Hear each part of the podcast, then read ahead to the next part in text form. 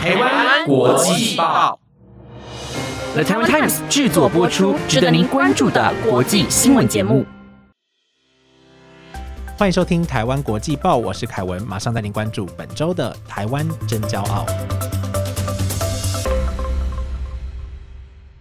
Hello，大家好，我是凯文，欢迎收听今天的台湾真骄傲。我们今天呢邀请到的这位来宾，他本身是翻过半个台湾，从台中到花莲生根，在山林里经营民宿，并在二零一九年被 Airbnb 票选为全球最美的房源。同时呢，他也是森林事务所的主理人，办理活动、策展及部落深度旅游，希望从根开始活跃台湾的文化经济，推波台湾浪花深刻的生活文化之美。让我们一起欢迎蔡生达阿达，Hello 阿达。嗨，Kevin，嗨，大家好，我是阿达。今天很开心邀请到阿达，因为刚好他最近在台北嘛，对不对？然后我们有才有时间可以邀请到他。那一开始呢，我想要问阿达，就是说，在你去花莲之前，因为你是从台中到花莲嘛，想问你在去花莲之前的上一份工作是在做什么的？我到花莲读书，然后我的第一份工作，如果要这样算起来的话，是在学校当老师。在学校当老师，对，然后学校当老师之后，我后来自己做有一个团体叫做欧北来，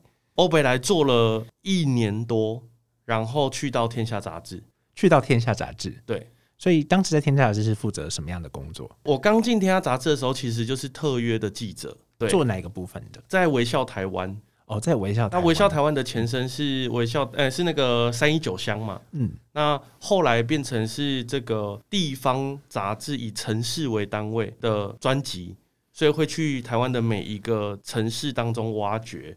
那再到后面会变成主题式的，是整个台湾。那我总共。在天下杂志里面待了比较密集的，跟他们一起工作，大概是七年左右。对，所以其实全台湾应该有跑超过三百个乡镇市区。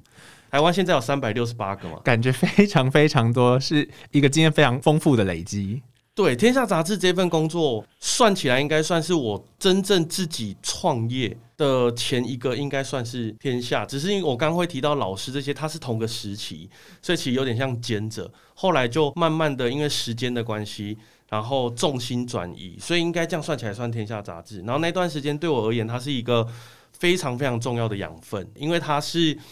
强迫你阅读、学习、进入现场。带东西回来还要整理，对，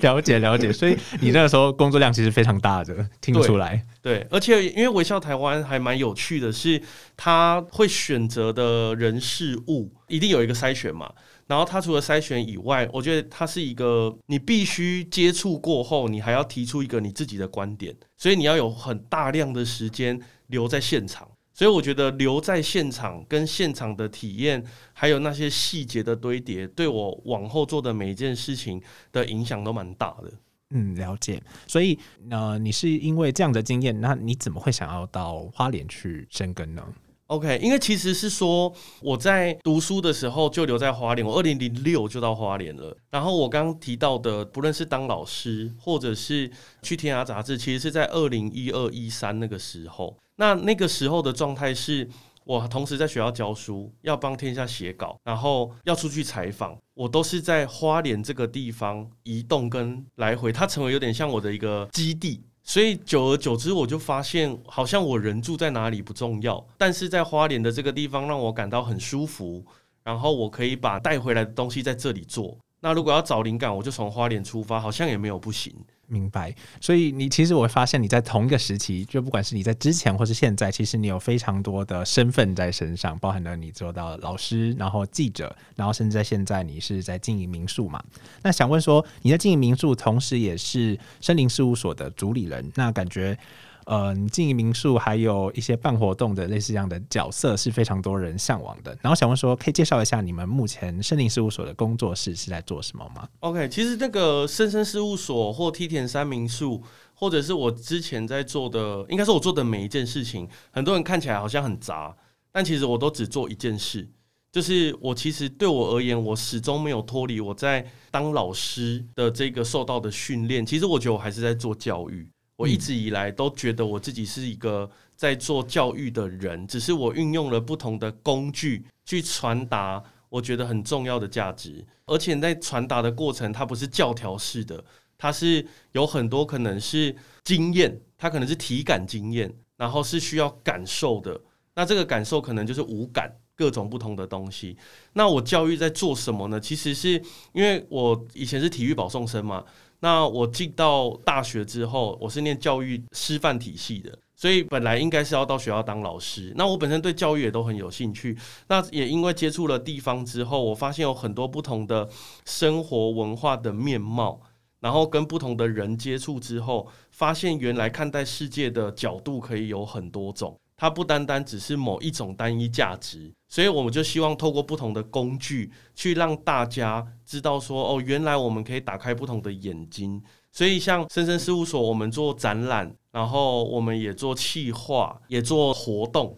包含演唱会啊，或者是工作坊手做的，其实都有。然后民宿的部分，我们也没有把它当做民宿在经营，我们也是把刚刚提到那些类别在这个场域当中发生，所以其实我们都是在做同一件事，在做给这些客户吗？对这些消费者他们生活上的体验吗？对。然后而且他这个生活上的体验是很轻松的，甚至是舒适的，可是你会呃突然就会被塞进某一个讯息。然后你就会知道说，哦，原来这件事情这么珍贵，这么有趣。所以举个例子来说，以 T 点三民宿，大家比较能够理解的，就是很多人来我们家不是为了住宿而已，他可能是为了他在网络上看到我们有一个很特殊的职业，我开了一个很特殊的职业类别，叫森林管理人。嗯，那那个森林管理人本身，他其实是呃布农族的一个猎人，从小到大，呃，应该从他国小一年级。就跟着他的阿公去到森林里面，他现在才二十岁而已，可是他有非常多的照顾森林的技能。那这个照顾森林的技能，等于是你住到我们家的时候，你可以跟着他在森林，然后透过他的带领，打开不同看森林的眼睛。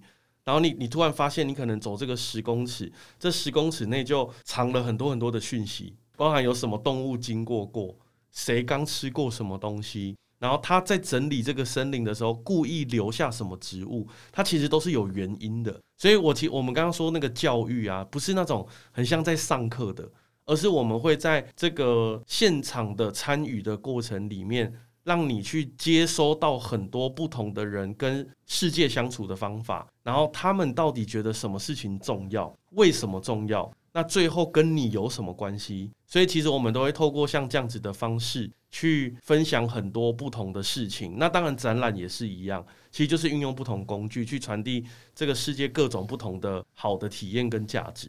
嗯，想问一个问题，就是民宿在经营的时候，曾经在二零一九年被 Airbnb 票选为全球最漂亮的房源嘛？那想问说，有因为这样子的票选，然后导致你们对于民宿上的经营有什么样想法的改变吗？因为我觉得从一开始你提到的你想要传达给别人的理念，然后跟 Airbnb。你觉得这两个之间是有关联的吗？呃，我觉得我们被通知拿到这个获奖的时候，其实我觉得没有对我在经营上有什么改变，因为应该是说，就像一开始我跟 Kevin 聊天的，我在做每一件事情，一定都先来自于我接触到，然后我感受到，那我决定要做的时候，其实我有一个很主观的价值观，我觉得这个地方应该是什么样子。所以后面伴随来的那些东西，其实并不会影响我把它有一个很大的翻转，而是说这个领域给了我这个奖之后，我会去研究一下他们在乎的事情是什么。那我们有没有可能把既有的事情做的有这样也有机会得到更多的资源嘛？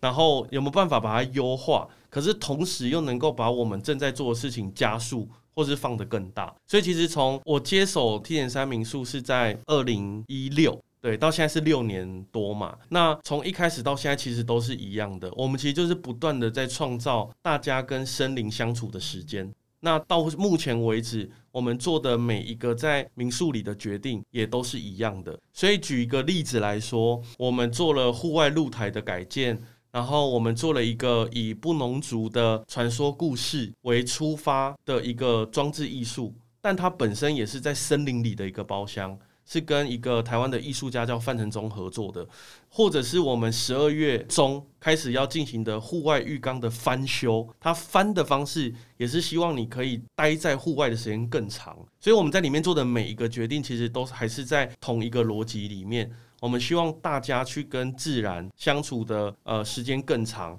可是我们让他的相处是感到安全的、舒适的。因为我觉得每一个，尤其是这种所谓的生活文化的这件事情，你待的时间的长度会影响到你感受到的厚度，它是成正比的。我们不断的创造你去接触不同的空间、场域、人的机会。在听完你刚才的分享之后呢，我会觉得，不管是在给予人生活的体验，或是在办理活动上面，我感觉是非常大的一个工程，因为你好像不能用一我们平常认为的经营民宿或是一般呃我们的商业模式去管理它，你反而要。更多的去在乎到说你想要传达给消费者或是给客户他们怎么样的感受，还有他们经过你的产品之后得到的想法会是什么样的？呃，应该说你们感觉是要非常的去注意这个观点。那想问说你在办理活动、还有策展，甚至是这样子的深度旅游的时候，你有认为哪个方面对你来说是压力最大的吗？例如说像是预算控管，或是客户有什么样的要求？我觉得沟通啊，一直以来都是最花时间的，没有错，因为他沟通的面向很广泛嘛，尤其是我们在经手的事情，有非常多是跨领域的整合。那你要怎么让不同领域的人听得懂对方要干嘛，然后要怎么做？可是我们最后要控制在大家是在服务同一个价值的这件事情上，本来就很困难。对，这个应该是所有的案子其实都是一样的，尤其我们选择了这样子的一种整合性的，所以其实我我应该说一直以来我们在做的都是很整合性的工作。举一个最简单的例子来说，就是我们刚结束的一个叫做绑架生活节，是在十月份在花莲。我做这件事情算是做第三届了，然后今年我们做的事情是。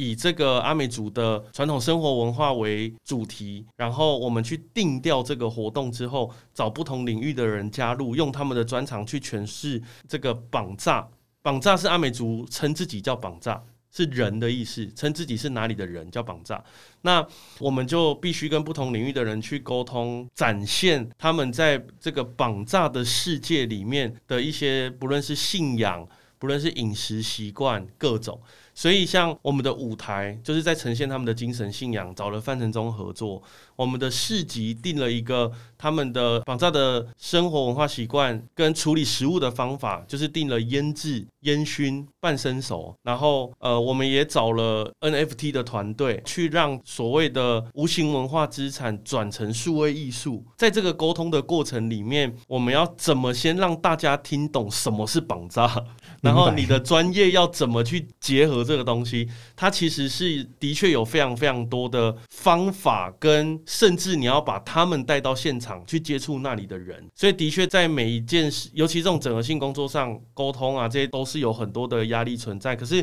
我觉得有一个关键是你自己是不是真的透彻的理解了那个东西，然后你可以用很轻松自在的方法让他完全就能 get 到。那我觉得这个是经验吧。我也感受到，就是从阿达讲述当。中，你们对于伙伴的，包含你们伙伴的经验、伙伴理念，他们工作人员或是合作伙伴的挑选，是不是在理念上面也是非常重要的？是因为刚刚凯文听完之后，应该也会觉得，就是还有很多问题想要问，就是。那个那个细节是什么嘛？嗯，那我我自己在挑选的这个合作对象上面，有一个蛮关键的事情，就是他必须，嗯，应该说富含创造力的，而且这个富含创造力是要愿意跟着我们一起尝试，因为有很多所谓的我们称之为无形文化资产，好了。它本身就有点抽象，可是我们会讨论出一个比较具体、可以放大的一个焦点，然后他要回头去想，在他的专业上怎么去呈现这件事情。所以我就举在绑架生活节的这个例子来讲，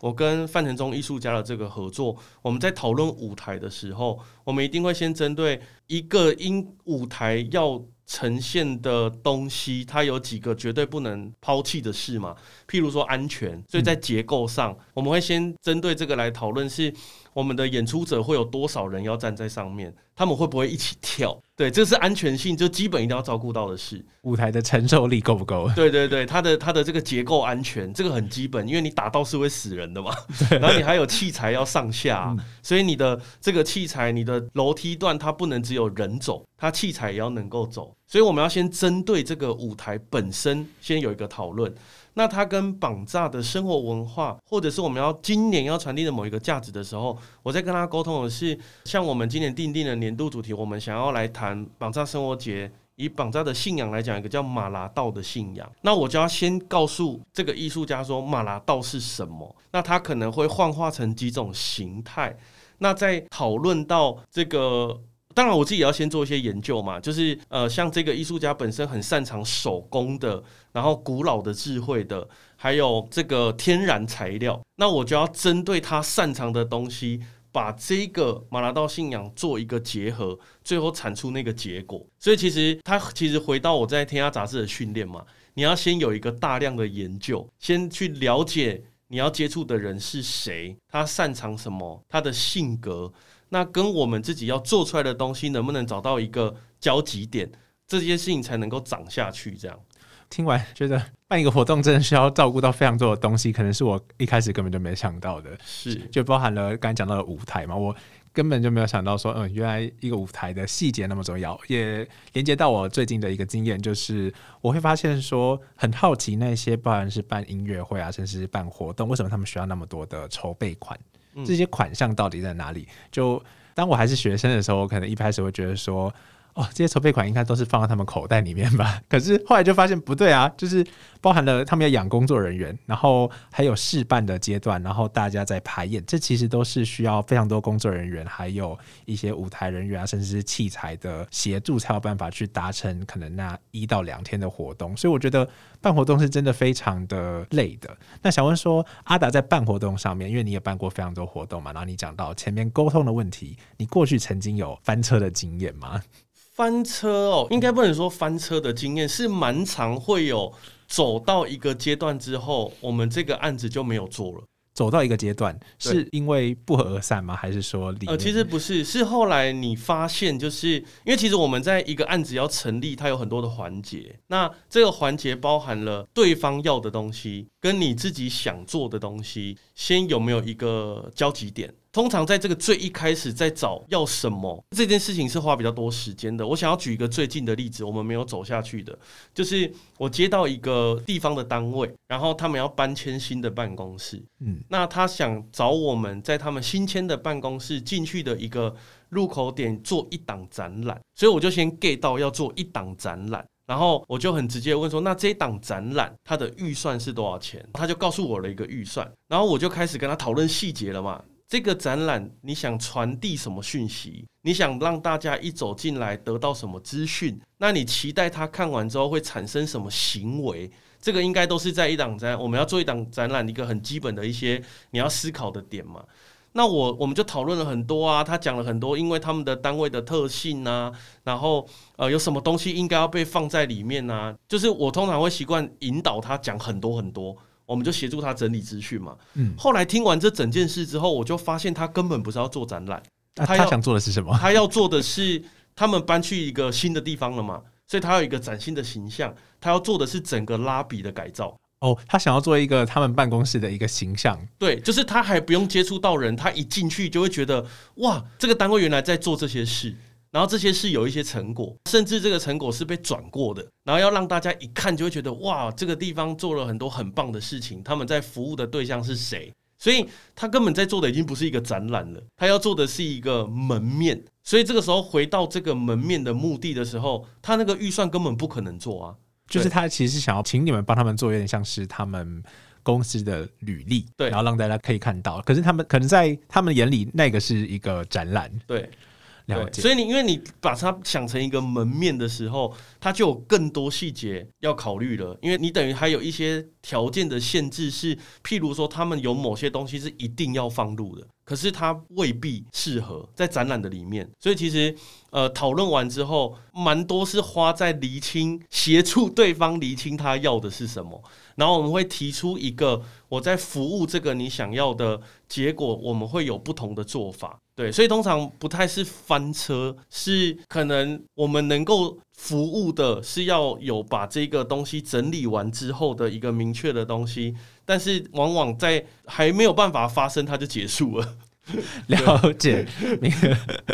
那，在办理活动上面，我会想问说，你认为你目前做过最难呈现的活动是什么样的形式？最难呈现的活动会是怎么样的形式？我觉得我们做的每一个案子都没那么容易，然后没有那么容易的原因，是因为可能我自己本身很 focus 在这个现场经验嘛，可是每一个现场经验都是独特的。然后这个独特的，你要怎么把它弄在一个场域里面，然后去复制那个现场经验，它本身就很难，所以它需要很多不同的专业跟很多不同的人来加入。所以像举一个例子来说，我有一件事情是从二零一八年一直到现在都持续在做的是，我们在做布农族群的单社群。的这个回到旧社的调查，然后呢，这条路是一个要从花莲走路到南投十几天横断这样的一条路。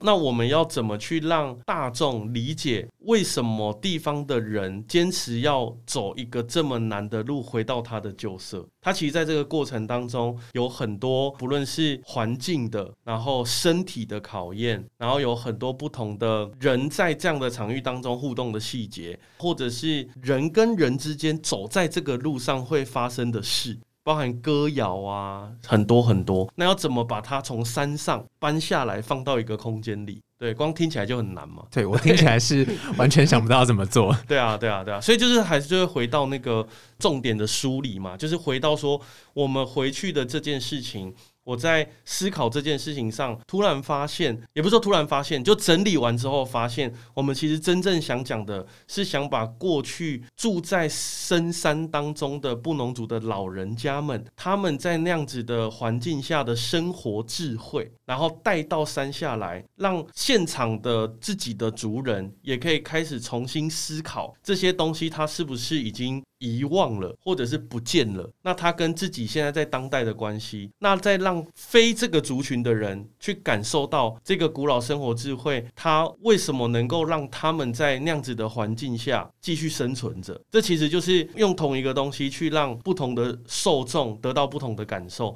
所以，像我们就抓了两个很重要的重点嘛，一个是古老智慧，那那个古老智慧是什么？那它被带出来之后，它在日常生活里面怎么用嘛？所以我们就掌握了。就是我们这个事情要发生，它要有这两件事情，所以我们就要决定古老智慧，我们想要讲哪一件事。我有发现，就是阿达在办理活动的时候，他其实很着重在一个重点上，就是你要去理解这个活动，他想要传达给这些受众他的理念是什么，然后你会把这个重点梳理出来。尤其是在跟别人合作的时候，这个重点有没有梳理出来，其实非常重要的。因为如果一开始没有定义清楚，或是这个定义是模糊的，好像会走着走着之后就散掉了。对，然后这个活动的影响力也会相对的减弱了很多。是，所以其实应该是这么说，就是很多人看会觉得，哎，我们在做演唱会，我们在做展览，然后我们在做空间场域的经营。那所以到底我找你的话，我们要做什么或怎么开始？然后我通常都会半开玩笑说，你就是告诉我预算、时间，其他我可以帮你搞定。对，就是我们 我们会原生一个，就是符合你，其实应该就是定制。就是我们其实是在梳理每一个人想要传递的某一个重要的讯息价值，然后我们用很不一样的方式来帮你把它说一遍。对，所以像譬如说 podcast，我今天来到 podcast，它可能是一个声音的魔法。对我透过声音的这门艺术，然后传递你的事情。那可能我们选择的方式是另外不同的工具，这样。所以像以绑架生活节来讲，很多人最近也因为我们做完之后开始在讨论啊，诶，它是一个演唱会吗？还是一个地方的文化展览？还是它是一个新歌作品发表的舞台？因为其实我刚刚提到我们有很多细节的安排，就是尤其在前期的沟通上，所以我们连邀请来演出的人们，我们都会有不同的安排跟沟通，因为我们不是说我们要传递的是绑架。就是那个地方泰巴朗的阿美族的生活文化的一个体现嘛，所以我们甚至连歌单都会跟他讨论说，在他的擅长的音乐风格或者他唱过的歌里面，我们会去梳理他，然后甚至我们会安排，因为这个活动的关系邀请来的人，我们会串起他们的合作，甚至为这个活动定制一首歌。所以像我们这次就有四组人，然后为绑扎生活节。打造新歌，所以其实我们有很多很多的安排细节的部分，这样。那我在过去的活动，其实我有看到你们有做叫做岛屿拼图的深度旅游的计划。嗯，它主要是想要协助就是部落设计文化生活的体验嘛。想问说，你一开始选择创造在地经济模式的时候，你是怎么样萌生出这样的想法的？应该是这么说，就是呃，因为我我我还算，我觉得我都觉得我自己很幸运，我在做一个我很喜欢的事。然后，所谓的在地经济模式的这件事情，把它讲的比较白话，就是我要怎么做我喜欢的事情，还能够继续活下去啊？了解，所以就是你要去想办法去让这件事情能够永续的、永续的发展，我才能一直留在那个地方或在那个现场。那相对而言，我要做一件事情，我一定需要有人一起帮忙做。那我要怎么让这些人我们一起做这件事情的时候？都能够活下来，所以就会开始想。对，那这个要想的，除了我们想传递的价值也好，它其实还是要回归到市场嘛，就是你还是要梳理跟定位嘛。如果它要让大家来体验，那它是不是要成为一个旅游产品，还是它要成为一个课程？你就要先有一个决定。那如果它要成为一个旅游产品，那你就要考量的是旅游产品应该提供什么。所以先符合了一些大原则之后，我们才开始在这样子的原则下去思考，有哪些东西是我们又能够独特的放进去的。那自然而然，它就成为了一个产品了，然后所以它就有机会创造它自己的产值，那这个东西就被留下来。所以我觉得他这个刚刚问到的这个创造在地经济模式，很多人要去做的时候，他一开始就会想，我要创造一个经济模式。可是我们比较不是，我们比较是我们要怎么让这件事情继续玩下去？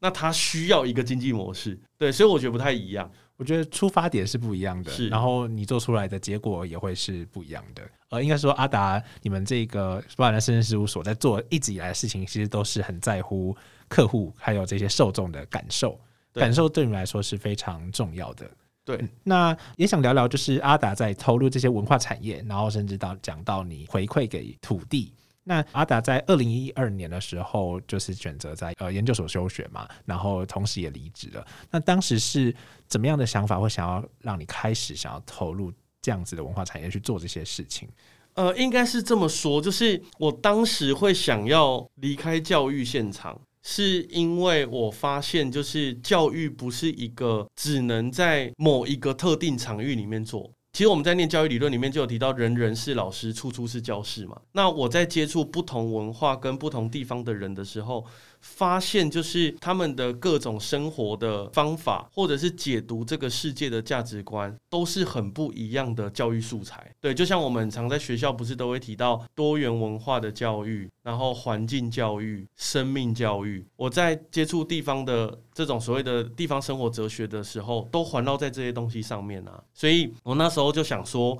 有没有可能我可以离开学校，可是同时在做一样是教育的事情，然后我还能够活下来？对，所以我那时候就因缘际会的开始了这条路，所以也不是一开始就决定，它其实都是你遇到了什么事。有一个选择，然后我们就一直像在玩那个呃 RPG 养成一样，对你遇到什么，然后遇到什么 NPC，然后你跟他聊完天，发现这件事情就找到了支线，然后就一环扣着一环的一直涨下去，这样。嗯，可以理解，就是呃阿达在做这些事情的时候，你是把每一件事情当做一个挑战。然后你去突破它之后，你可以获得一些经验，然后这些这些经验结束之后呢，你还可以利用这些经验再去做下一个挑战。对，那想问说，阿达在文化产业上面，你在未来会有想要有怎么样子的突破吗？因为我有看到你其实现在已经做了非常多，可能是跨领域，甚至是呃非常不同的形式，跟艺术家合作，然后民宿经营活动、办理活动、策展。那你未来会想要有怎么样的突破？呃，应该不是说突破，而是我想要最近应该说也准备很久，然后在做的事情。其实最近有两个比较大的事，一个是呃我深耕最久的马远部落，今年要在离现在的部落最近的一个旧社。就是旧的部落，大概两百多年前就有人到那里去居住，两百多年前吗？对，两百多年前，就是那个地方是布农族单社群，他们从南投，然后迁到现在的花莲万荣乡的一个山上，然后那个地方我们要重建一栋石板屋，重建一栋石板，重建一栋石板屋。可是这个石板屋的这个计划是一个建筑背景的老师主持的，他协助地方的人把石板屋盖回去。可是那个场域本身，因为它是他们的旧的社嘛，旧的部落，所以它是有一个生活范围的。那这个石板屋重建回去之后，我们要做这个生活文化的这种所谓的软体的内容，就是我们要把传统作物种回去啊。然后我们希望除了石板屋以外，其实以前的这个家屋系统，包含还有谷仓啊，然后各种不同的硬体嘛。那我们希望这个石板屋盖好成为第一个头，然后我会把我经营一个场域空间，像梯田山这样子的经验，把这个旧社重新再利用，然后我希望它可以成为下一个。譬如说，二零二五年全球最棒的 Airbnb，对，你是跟我住到深山里面，然后它是一个打造出来的一个当代的新的生活聚落。那另外一件事情是我自己梯田山的部分，因为我们有很多不同的场地可以利用，所以其实我们也是在梯田山。现在除了十二月有一个户外浴缸的改造，创造你在房间内也可以有一个森林私人包厢嘛。我们同时也在回复我们的梯田，然后我要重新种小米，然后也是让我在部落里面学习到的这个生命经验，在我我们的这个场域有另外一种形式的呈现。对，所以其实回到刚刚那个 Kevin 的问题，就是说在文化上有什么突破？我不敢说突破，但是我很希望能做到的是，我们一直在谈所谓的文化文化，那最好的方式应该是你要让他跟着你用那个方式活一次，或是活一小段时间，两天、三天，甚至只有一个下午。因为我觉得文化这个东西脱离不了生活。如果你把它搬离了那个它长出来的地方，其实它都不到位，因为它就不属于另外一个场域，感受不一样。完全不同。对，因为我们讲我自己给那个文化的定义，其实就是人跟环境互动的结果。也是你们注重人跟人接触的一个理念。对，既然是人跟环境互动的结果，那你把这个东西移到另外一个的时候，它只能是六十 percent 做得很好，可能是八十 percent，但它永远少了那二十。所以我觉得呢，就是你去到这个原生文化长出来的地方最迷人的，然后那个东西也是做不出来的。所以每一次同样十个人跟我们去到同样的一个现场。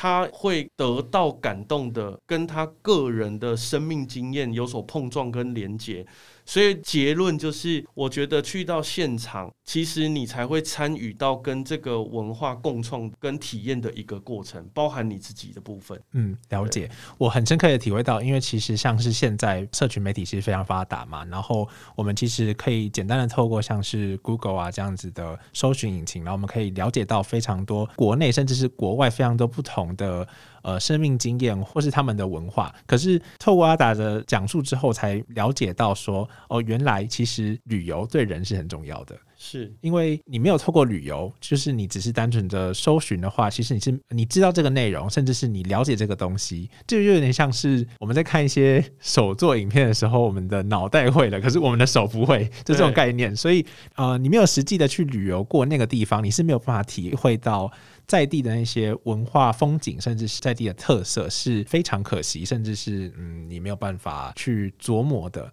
该怎么讲呢？应该像是你搜寻之后，虽然你知道他们那边的一些生活经验，可是你分享出来的时候其实是空虚的，因为你没有实际的体验过，它跟你没有任何的连接。嗯，好像也间接的了解到说，哦，我真的最近该出去玩了。对，其实真的就像做手工艺的这件事情，你懂得怎么做，跟你真的动手做是完全不一样的。因为你看老师他转或是他编的那个角度，到你自己操作，你接触那个材料，因为每一个材料又都不一样，纵使它的宽距都一样，它可能被晒过太阳，有被晒过跟没被晒过。它的那个可以接受的弯曲跟它的纤维坚韧度其实都不一样，你就是每一个都是一个独特经验的积累成的一个综合经验。我觉得这也是呃现在很多人的盲点，就是收藏从未停止，然后计划从未开始。了解。那嗯，今天呢很感谢阿达来跟我们的分享，然后希望可以透过他的故事呢，带给一些文化产业的人，甚至是你有想要投入文化产业的新一代的人，可以获得一些经验的分。分享，那很感谢阿达今天来跟我们的分享，谢谢阿达，谢谢 Kevin，谢谢大家。好，那如果喜欢这集的话呢，欢迎订阅台湾国际报，锁定台湾真骄傲，留下你的五星好评。那我们下次见，拜拜，拜拜。